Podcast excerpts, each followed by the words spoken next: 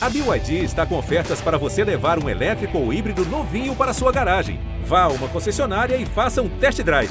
BYD, construa seus sonhos. Se o próximo fizer o Palmeiras é campeão! Palmeiras! Campeão! Marcelinho Marcos partiu, Marcelinho bateu!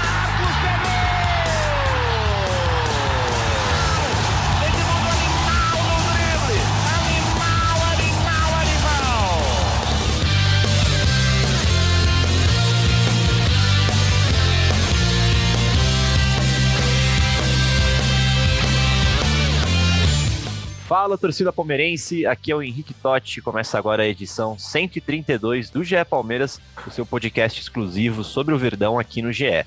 Nesta sexta-feira eu tô aqui com Bruno Diniz e Thiago Ferri pra gente falar dessa primeira final do Paulistão contra o São Paulo. Palmeiras e São Paulo ficaram no 0 a 0 no Allianz Parque, um jogo truncado, estudado, e a gente vai analisar ele aqui nesse episódio. Além disso, claro, vamos já projetar a partida de volta lá no Morumbi neste domingo.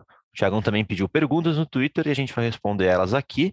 Então vamos começar falando desse primeiro jogo, amigos. Thiagão, bem-vindo.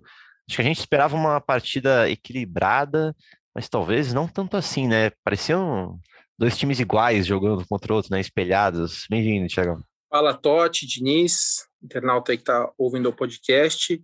Parece que os dois times decidiram empurrar a decisão pro Burumbi, né? Yeah. Então, aliás, acho que ficou bem claro pelas entrevistas depois do jogo, a gente viu que a ideia era essa o João Martins especificamente, né, auxiliar do Abel, concedeu entrevista e ele falou: é, erros pagam caro na final e o que importa é ganhar os 180 minutos. Então, o Palmeiras nitidamente preferiu evitar um, um problema, né, um tropeço em casa na primeira final, para depois decidir fora. A gente sabe que o Palmeiras tem uma força grande como visitante, não perde há quase três meses, né? Antes até da final da Copa do Brasil, nessa temporada são 12 partidas como visitante, o Palmeiras não perde. Então, o Palmeiras está contando com isso, né? Conta também com um adversário que tá um pouco, fica um pouco mais nervoso, obviamente, porque tem uma fila de quase nove anos. Então, o Palmeiras foi bem estratégico e é aquele tipo de jogo, né, que o, o torcedor fica um pouco tenso vendo. Mas essa equipe, assim, dá para ver que ela é bem gelada e a, tá apostando de que vai conseguir definir mais uma vez como visitante agora no Murumbi. Você tem os números como visitante? São oito vitórias, se eu não me engano, né? Oito vitórias. Eu vou pegar, vou pegar eles aqui, eu acho que são nove vitórias mas eu já levanto ele aqui. O Zito tinha me agora. mandado ontem. Se, ó, eu acho é. que isso eu li agora há pouco. São 10 vitórias, 3 empates. São 84 empates. É isso. Isso, é. contando, contando a final da Copa do Brasil com o Grêmio, o Palmeiras não perde como visitante desde 25 de fevereiro no Brasileirão, a derrota para o Atlético Mineiro, quando jogou com reservas. E aí tem essa sequência agora: 13 partidas, 10 vitórias, 3 empates, aproveitamento de quase 85%. É, é um número, é um número impressionante, eu diria, né, Diniz? Bem-vindo também. É um número bem impressionante. O Palmeiras é, se adaptou muito bem a jogar fora de casa. Esse time do Palmeiras é o, é o que o Thiago falou, um time gelado, um time frio, é, sabe, sabe cozinhar o adversário. A partida de ontem foi, foi um jogo muito estudado, né? Dois times uhum. extremamente táticos, é, tanto Palmeiras quanto São Paulo, preferiram estudar o adversário, ver como é que o adversário poderia se comportar para arriscar mais. Foram poucas jogadas assim de risco para os dois lados e acho que o placar foi um placar justo ali. Poderia ter saído o gol do Sara, que pegou na trave, poderia ter saído o gol do Rafael Veiga, que foi o que o Volpe fez uma ótima defesa, mas acho que nada muito diferente disso, não. O jogo vai ser mais jogado mesmo, eu acredito, é, no jogo de volta. Mas se a gente puxar pelo retrospecto dos últimos campeonatos paulistas, hum. as decisões têm sido resolvidas nos pênaltis, né? Resolvidas nos pênaltis, isso é verdade. É, ontem eu fiz uma pergunta no Twitter que, que agora fazer para vocês também, pensando até nisso que o Tiagão falou do, dos dois times terem deixado claro que querem resolver no jogo de volta, que não quiseram errar no jogo de ida. Vocês não acham que o Abel Ferreira, depois de, de ver o Crespo perder dois dos seus jogadores mais talentosos, que são Daniel Alves e o Benítez, é, ele poderia ter dado uma arriscada maior, poderia ter mexido um pouco no time, ou, ou as mudanças que entraram, né? Igor Gomes e Igor Vinícius acabaram nem mexendo no time. Até o Zito falou isso, que, o, que a entrada do Igor Vinícius é, segurou mais o Victor Luiz na marcação dele. O é, que, que vocês acham? O Abel podia ter sido um pouquinho mais ousado? Eu acho que poderia, eu acho que poderia ter aproveitado esse momento, até porque foi uma sequência ali, logo que o Daniel uhum. se machuca, O Benítez não saiu, né, de cara, ele saiu depois no intervalo, mas ele já Sim. sentiu a lesão já muito próximo ali. Do, é, o time sente, né? Exato. Eu acho que era, era, aquele momento que o Palmeiras poderia ter sido um pouco mais agressivo, mas é, é uma equipe que acredita muito na sua estratégia, né? É. Porque para mim foi o que faltou. Era nesse momento que o São Paulo fica um pouco ali mais combalido, porque sai o Daniel e aí o Benítez sente. Eu acho que era o momento do Palmeiras tentar um abafa, tentar incomodar mais e aí apertar, que não foi o que aconteceu. Foi um jogo com pouquíssimas chances, muito chute fora da área, Palmeiras chance clara dentro da área, além daquele escanteio no fim que até agora eu não sei como aquela bola não entrou e não sei como aquela bola. É. Quem bateu de fato, né? Bateu no jogador de ah, São Paulo. Nas costas de sei lá quem. Exato. E a chance do Luiz Adriano que ele chutou no, no começo da partida, né? Então, são. Para mim, foi o que faltou. Nesse momento em que o São Paulo deu uma baixada por conta das lesões, acho que faltou o Palmeiras ser um pouquinho mais agressivo. Diniz concorda? Eu acho que na hora ali eu até talvez mudaria assim um Felipe Melo, é, colocaria o Danilo, talvez que tenha uma, uma intensidade maior, sabe? Para aproveitar esse meio-campo que dá uma desorganizada, né? O Crespo entra com um time, perde dois caras, dá uma desorganizada, querendo ou não. Entra o Danilo ali que, que mete uma intensidade boa. É, o é, que você acha, Diniz? Faltou ousadura de Abel Ferreira? Ah, eu acho que quando tudo isso aconteceu ainda era primeiro tempo, eu acho que é. é difícil ele mexer ali, né? Sim. E, e acho que ele preferiu esperar o São Paulo voltar para o segundo tempo para ver o que, que viria, para enfim mexer. E aí acho que ficou naquilo, um, um técnico esperando o outro é, decidir. Crespo mexeu duas vezes, uma... né? O Crespo nem mexeu no time, e aí eu fiquei pensando também, talvez não tenha mexido para que os jogadores não tivessem tantos minutos em campo ali, os que que podem entrar no lugar desses outros jogadores não, não se cansassem, porque são jogadores do time do time alternativo. Uhum. Então foi um, foi um duelo ali de dois técnicos que estavam se estudando, yeah. vão vendo o que, que dava para resolver no jogo de volta. O Palmeiras tem a confiança de jogar fora de casa, pelos números que a gente passou aqui, e o São Paulo tem a confiança de jogar em casa, onde o Palmeiras dificilmente ganha. Nos últimos 876 jogos entre as duas equipes, mas só ganhou uma uma lá que foi em 2018, 18, né? É. Então, então acho que os dois técnicos tinham motivos para deixar o, uhum. o jogo para ser resolvido na volta. É, o Crespo até falou, né? Foi um jogo de xadrez. O, o arroba Rodolfo Roque, ele até perguntou é, uma pergunta parecida. Ele pergunta assim: com as ausências de Daniel Alves e Benítez no jogo de domingo, o Abel pode tentar algo diferente na escalação, visto que o São Paulo perde duas peças importantes? Eu puxo essa pergunta. Tiagão, você acha que o Abel segue com a formação de três zagueiros para o domingo, né? Provavelmente. Ah, não, isso não muda. É, se fosse uma condição normal, se o jogo de ontem tivesse sido Libertadores e o jogo domingo fosse Paulista, por exemplo, ou inverso, uhum. provavelmente ele rodaria o elenco todo, né? Como eu decisão, eu imagino que ele vai mexer pouco dessa vez, apesar do pouco tempo. E a mudança que eu faria, hum. que eu acho que seria interessante, era trocar a lateral esquerda. Essa é a pergunta que eu separei para te fazer, inclusive. É, é, essa seria, se eu fosse o técnico do Palmeiras, eu faria essa troca pelo fato não de que o Vitor Luiz está jogando mal, uhum. mas pelo fato de que o, o, lateral do outro lado agora é o Mike. E o Mike ele tem sido um jogador muito mais defensivo. Inclusive, os melhores momentos do Mike no Paulistão foram quando ele jogou como zagueiro pela direita. Uhum. Mas ele, como o Marcos Rocha está machucado, ele tem sido lateral. É um lateral mais defensivo, não ataca tanto, marca bem no lado direito. E o Vitor também é um lateral que marca bem. Eu acho que você tendo esses dois laterais juntos, você perde um pouco da força ofensiva. Embora o Vinha, de fato, tenha tido algumas dificuldades defensivas nesse começo de temporada, é, eu entendo que ele seria uma opção interessante de ataque. O Palmeiras fica mais protegido. Até em alguns momentos, é, quando o Palmeiras foi, tentar, foi sair jogando, é, o Palmeiras puxou, saiu com uma linha de quatro defensivamente, com o Mike e os três zagueiros. E aí o. Vitor um pouco mais adiantado para tentar é, sair ali da marcação-pressão do São Paulo então, seria a troca que eu faria. O restante da equipe eu acho difícil mexer, os zagueiros, obviamente, ele não deve mexer, uh, Rony e Luiz Adriano também não. Muita gente fala do Scarpa no lugar do Veiga, eu também não faria essa é, troca. Eu, eu, manteria o Veiga, até porque ah, eu acho que o Veiga tá, tá, jogando, tá jogando bem. Não foi uma boa partida contra o São Paulo, mas acho que em geral ele tem jogado bem, assim como o Scarpa, né? Mas uhum. eu não faria essa troca. Então, para mim seria isso. Eu colocaria o Vinha no lugar do Vitor Luiz para ter uma opção de ataque mais aguda pelo lado esquerdo. É, faz total sentido, né, Diniz? Porque se você parar para pensar, as características. O Vitor Luiz não é conhecido por ser aquele lateral ofensivo, né? Ele sempre foi conhecido ser até melhor defensivamente, né? E o Vinha é o contrário. O Vinha era aquele cara que chegou no Palmeiras que subia que nem um louco para ataque, que, que, que, se dava bem é, quando fazia as, as subidas dele, e defensivamente tinha um pouquinho de erro, e agora tá ao contrário. Você também faria essa mudança, ou você mexeria em alguma outra, lateral direita, mexeria no, no meio campo? O que, você faria, Diniz? Eu acho que eu entraria com o Gabriel Menino, não sei se ele vai estar disponível, é, na lateral direita ali. E deixaria o Vitor Luiz na esquerda, porque eu acho que o ano do Vitor Luiz é melhor que o ano do Vinha. E os últimos dois jogos, é, ele, apesar de não ser um, a característica principal dele apoiar bem, ele tem chegado muito bem no ataque. E por ele não ser um, um jogador conhecido por ser um atacante, acho que ele consegue ser um cara um fator surpresa ali. Entendi. Ontem ele teve uma boa, ele teve uma boa chegada ontem um lance ali que, que gerou um escanteio para o Palmeiras também. Contra o Corinthians, ele chutou uma bola na trave, fez um gol. E tem jogado muito bem, é um cara muito sólido ali, que falha muito pouco. Eu não mexeria nele nesse momento. Um outro lugar que eu talvez. O Gabriel Menino mexer, você colocaria na direita, né? Você falou. No lugar do Mike. Tiagão, é, lugar do Mike. Tiagão, o menino tá, tá à disposição normal, né? Deixa eu desmontar aqui. Tá sim, tá à disposição, né? Depois do período de recondicionamento físico.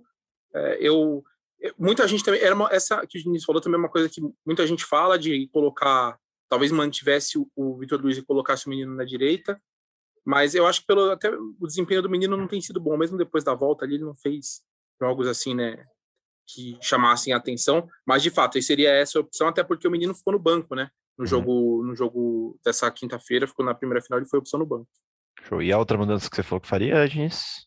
talvez o Danilo no lugar do, do Felipe Melo ali por ser. É, essa eu também faria.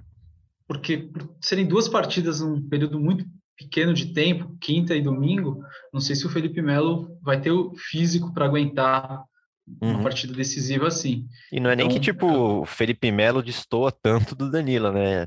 É, não, imagina. Pensar, é quase igual ao futebol, e às vezes o Danilo joga melhor, porque tem, que é mais novo, tem mais velocidade, mais gás. Não, e é, é um outro estilo, dá mais velocidade ali no meio. O Felipe Melo é um jogador mais de marcação, tem jogado muito bem o Felipe Melo, a gente até falou disso aqui no último, no último podcast, mas seria mais pela questão física mesmo. Uhum.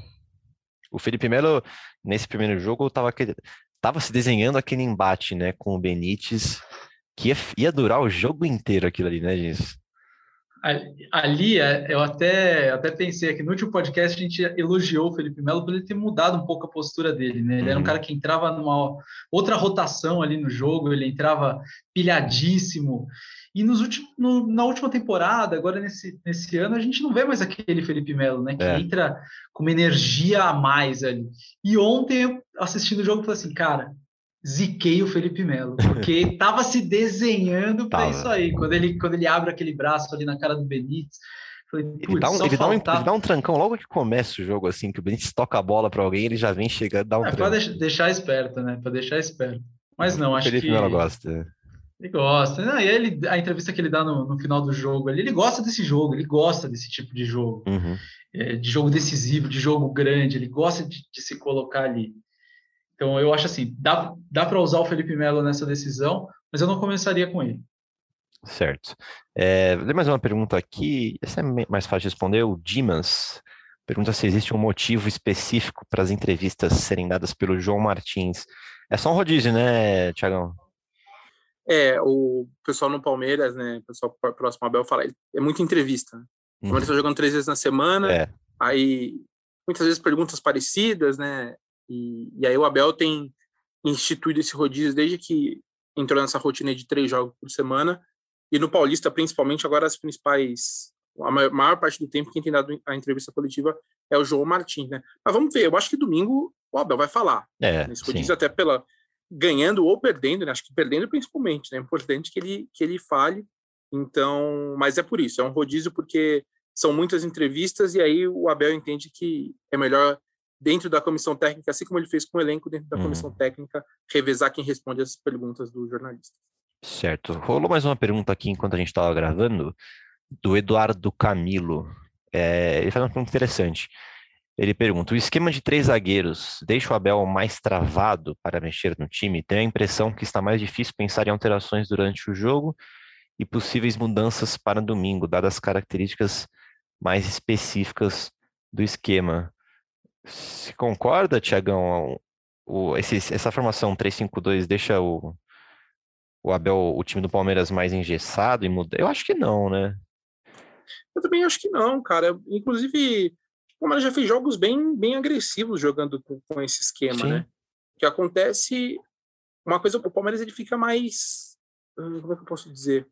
Não vou dizer mais, não é mais retrancado, mas acho que é um time mais chato, né? Um time que marca mais. Sim. É, nesse sentido. Mas eu não vejo, porque até porque hoje você tem o Scarpa que está jogando bem, o Danilo tem jogado com frequência, é, o Wesley William também. Eu não acho que seja o esquema que, tenha, que faz com que o Abel demore ou não, fique mais engessado ou não para mexer na equipe. Acho que é mais uma, uma situação, uma, uma, uma, análise ali do jogo. Do jogo, né? Até porque, até porque também a gente já viu ele mudar, ele mudar assim, partidos em que ele jogou, mudou, colocou linha de quatro, enfim. Então eu não acho que seja o esquema o problema, não. Acho que é mais decisão analisando partida a partida. Concordo. Diniz, falar alguma coisa sobre isso? Não, concordo. Eu acho que é que o torcedor é um pouco ansioso, né?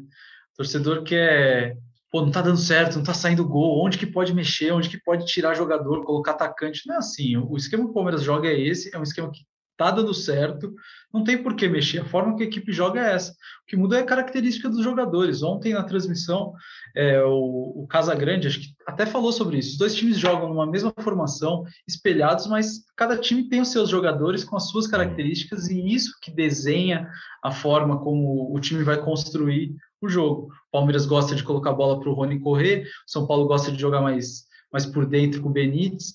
Então, acho que isso você pode manter o, o, o, esquema tático e mudar apenas as peças ali. Uhum. É, inclusive, o João Martins falou no, depois na entrevista que a entrada do Scarpa e do Danilo, por exemplo, foram só para refrescar, né? Por ser, por ser uma final também, tem aquilo que a gente já falou aqui, é, não o medo de errar, né, mas preferir não errar na primeira final pode ter influenciado nisso. Agora sim, a gente pode caminhar para o encerramento do assunto final do Paulistão, mas primeiro palpites, amigos. Brandiniz primeiro, vai. Empate. Empate Ixi. quanto? 0 a 0 Vamos para pênaltis. Empate com gols. Eu quero o placar aqui, Brandiniz. Empate com gols. Vai ser empate com gols. 1 um a 1 um vai um ser o jogo um a um e vão para os pênaltis. E aí eu espero que o, que o Abel tenha em campo nesse momento Gustavo Scarpa, Rafael Veiga, pessoas que essa galera pênalti. que bate pênalti, né? Não adianta colocar um monte de cara que não bate pênalti ali, porque a gente já sabe o que vai acontecer. Um a um, certo. Tiagão. Eu, eu vou inverter. Meu placar era 1 a 0 no Allianz, 0 a 0 no Morumbi. Como foi 0 a 0 no Allianz, estou postando 1 a 0 pro Palmeiras no Morumbi. 1 a 0 Palmeiras no Morumbi. Eu vou de empatinho também. 0 a 0 de novo. Impossível é, sair ser... gol nesse jogo. O jogo vai ser duro, viu? 0 a 0 e aí nos pênaltis tô com o Diniz também. Se o Palmeiras tiver uns batedores em campo, leva. É, Para finalizar então, o Tiagão pediu perguntas e a maioria das pessoas perguntaram sobre um, um jogador que ainda pertence ao Palmeiras, né, Tiagão? Estamos falando de pois Daverson. É. O Maurício De Castro perguntou, o Breno Dias, o Gustavo Dias, o Augustus Klebson, e outras pessoas perguntaram sobre Davidson. O que, que a gente tem para falar de Davidson ao torcedor que me parece um pouco angustiado nas redes sociais?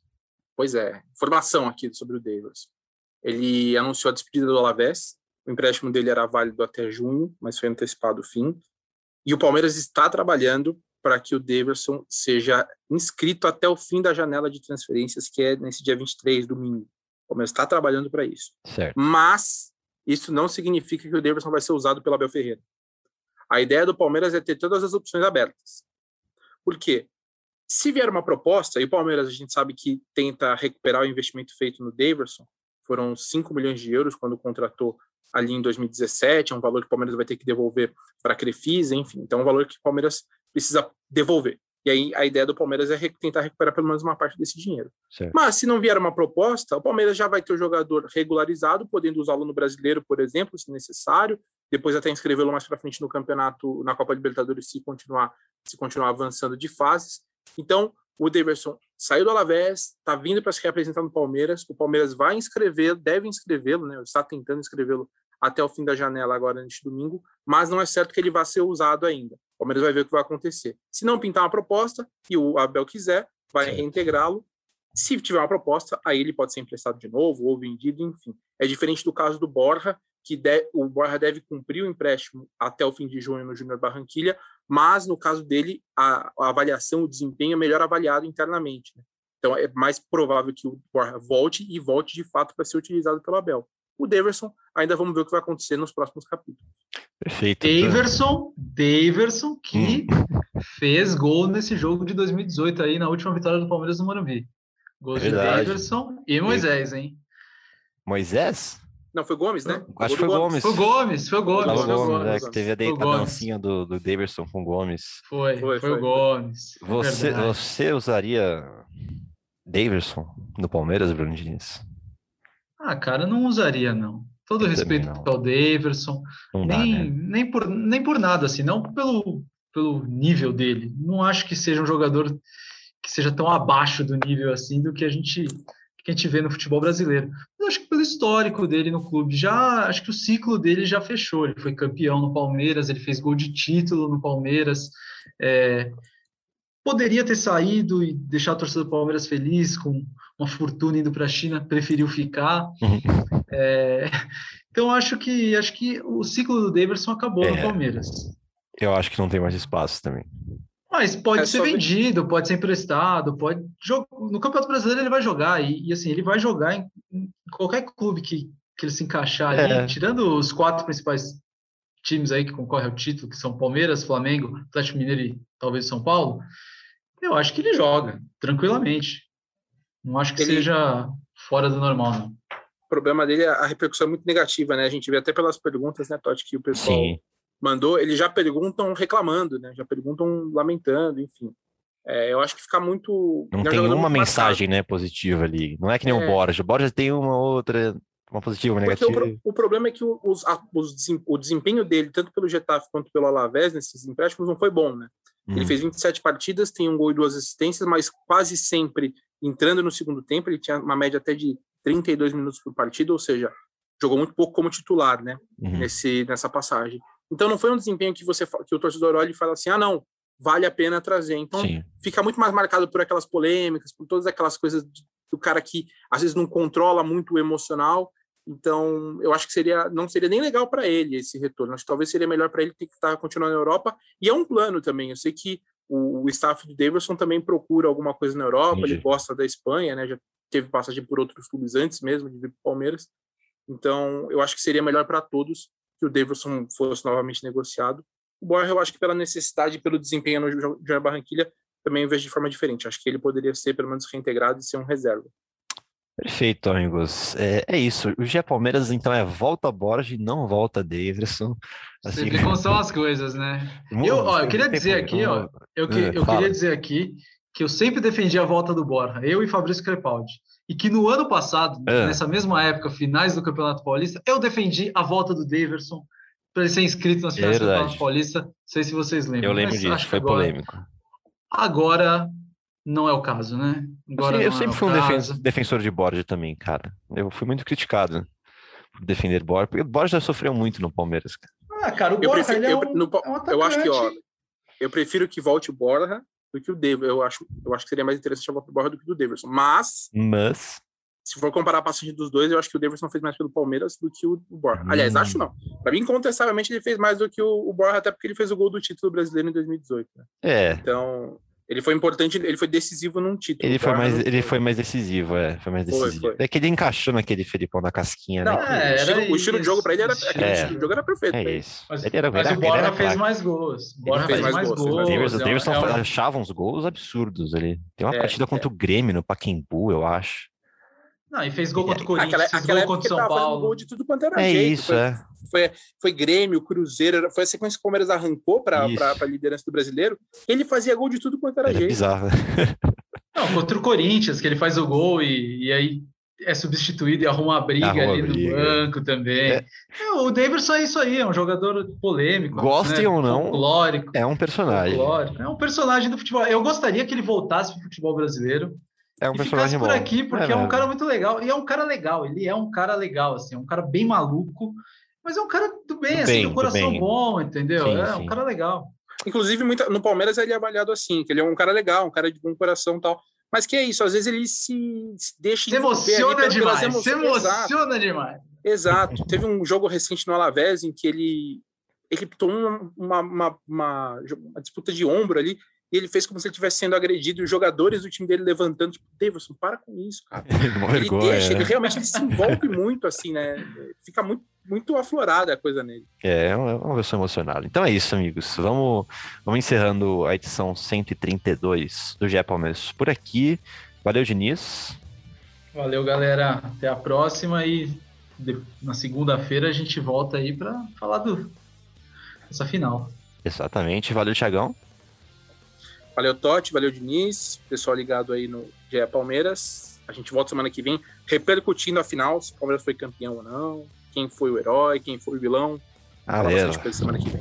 Boa. Lembrando que neste domingo, então, tem Palmeiras e São Paulo lá no Morumbi às 16 horas, final do Paulistão, transmissão da Globo, do Sport TV, do Premier e tempo real no GE.